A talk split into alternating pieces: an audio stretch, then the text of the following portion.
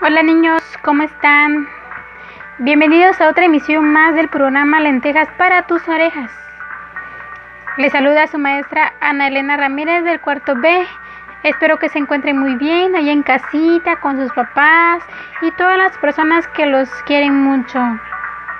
Hoy les voy a contar una fábula que se titula El mono y las lentejas. Espero que les guste.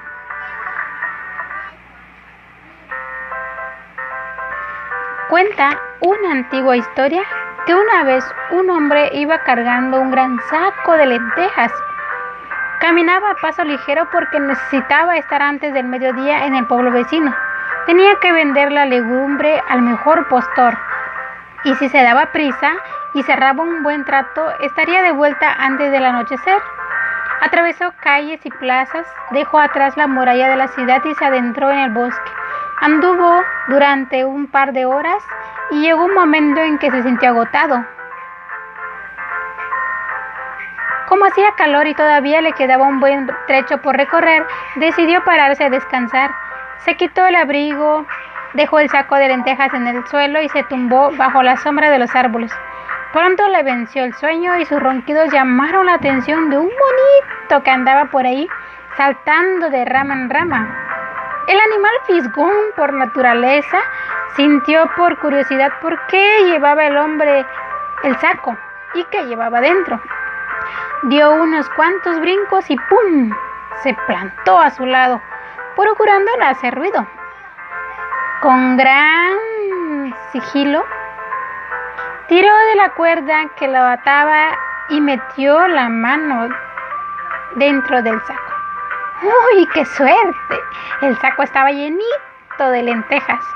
A ese mono en particular le encantaban las lentejas. Cogió un buen puñado y ni siquiera detenerse a cerrar la gran bolsa del cuero, subió a un gran árbol para poder comérselas unas a unas. Estaba a punto de dar cuenta del rico manjar cuando de repente una pequeña lenteja se le cayó de las manos y rebotando fue a caer al suelo. ¡Qué rabia le dio!